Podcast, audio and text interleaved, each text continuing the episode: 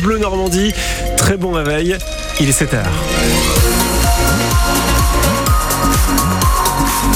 Nous sommes le jeudi 21 décembre. Actu près de chez vous. Dans quelques instants avec vous, Jean-Baptiste Marie. Un mot sur vos conditions de circulation. Bah, tout va bien. C'est ce que ça, ça semble euh, se passer. Il semble se passer sur les routes de la région. Ça roule, c'est fluide dans les routes, sur les routes de l'Orne. Et du Calvados, je vais y arriver. La météo de ce jeudi. De la grisaille aujourd'hui encore, euh, François, du vent, mais pas de pluie selon euh, Météo France. Les températures ce matin sont comprises entre 9 et 11 degrés, 10 à 12 attendus concernant les températures maximales. La Normandie sait-elle valoriser atouts touristique selon vous Avez-vous le sentiment que certains endroits de la région euh, sont oubliés, pas assez mis en valeur?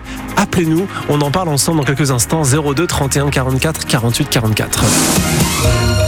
Le tourisme en Normandie qui sera l'un des thèmes de notre journée spéciale sur France Bleu Normandie. Un jour chez nous jusqu'à 19h. Votre radio installe ses studios dans le Bocage à Saint-Marc-des-Graines ce matin dans la ferme de la Michonnière. Cet après-midi, nous sommes aussi à Beauchêne au cœur des villages illuminés où on parlera des animations de Noël qui sont prévues dans le secteur, mais pas que Philippe Thomas.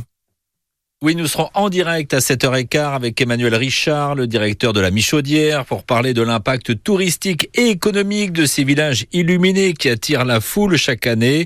Nous parlerons vélo à 8h moins le quart avec le président du VC Donfrontais, Gérard Fouché, et de la santé du tourisme dans l'Orne à 8h15 avec Patrick Ville, responsable communication au département.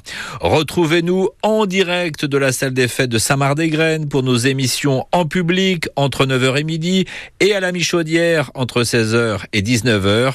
La Michaudière où nous terminerons par un grand débat à partir de 18h consacré justement au tourisme dans l'Orne avec autour de la table le président du Haras du Pin, Sébastien Leroux, le chef étoilé Franck Quinton, gérant du Manoir du Lys à Bagnole de l'Orne, Evelyne Ramon du CPUE des Collines Normandes autour des animations nature et Rodolphe Duclos pour présenter le projet de village médiéval à Donfront. Et on vous retrouvera ce soir Philippe Thomas donc pour ce débat aux côtés de Lenny Flouva qui lui est actuellement à Saint-Marc-des-Graines à côté de Donfront et il sera en direct sur France Bleu Normandie dans moins de 15 minutes avec son premier invité. Ce sera comme ça jusqu'à 9h. On s'invite chez vous à France Bleu Normandie un jour chez nous dans le bocage ornais aujourd'hui. Également dans l'actualité, Emmanuel Macron a assuré le service après-vente de la loi immigration. Oui, une loi que le président de la République assume, même si certaines dispositions décidées au sein de la commission mixte paritaire ne lui plaisent pas.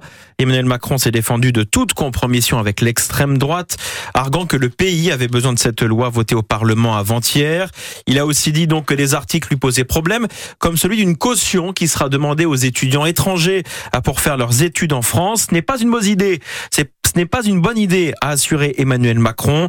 Le député de sa majorité, le calvadosien Bertrand Bouix, lui emboîte le pas, assurant que la loi offre toute la latitude au gouvernement pour agir sur ce point précis vous remarquerez que le montant de la caution, lui, n'a pas été indiqué. Donc c'est très facile de contourner cette caution en mettant un montant excessivement faible. Par ailleurs, et ça c'est la responsabilité aussi du groupe Les Républicains, c'est d'avoir mis dans ce texte des parties, comme l'a dit le président, qui n'étaient pas constitutionnellement admissibles. Donc le Conseil constitutionnel va aussi écarter un certain nombre de dispositifs. La majorité sort quand même fracturée ou au moins euh, affaiblie par euh, cette crise? Alors pas du tout. Moi je pense qu'au contraire, c'est un signe de maturité. C'est-à-dire que cette majorité, aujourd'hui, elle a accepté en son sein que sur un texte aussi difficile et aussi compliqué, chacun puisse s'exprimer. Et c'est la démocratie qui a parlé aussi au sein de notre groupe et qui a respecté en fait les sensibilités de chacun, ce que je peux comprendre parce qu'il y avait des éléments qui n'étaient pas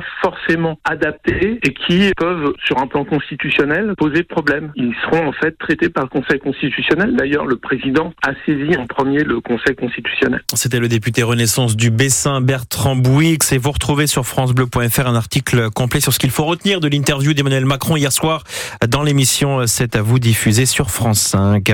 Va-t-on en savoir plus sur ce qui est arrivé à Lydie Loger le 18 décembre 1993 dans l'Orne à cette mère de famille de 29 ans disparue quelques jours avant Noël à Saint-Christophe le Jajolais près d'Argentan. On a appris que Monique Olivier va être convoquée prochainement devant un juge d'instruction dans cette affaire. L'ex-épouse du tueur en série Michel Fourniret qui vient d'être condamné par la cour d'assises des Hauts-de-Seine à la réclusion criminelle à perpétuité pour complicité dans les meurtres de Marie-Angèle Domès, Johanna Paris et Estelle Mouzin.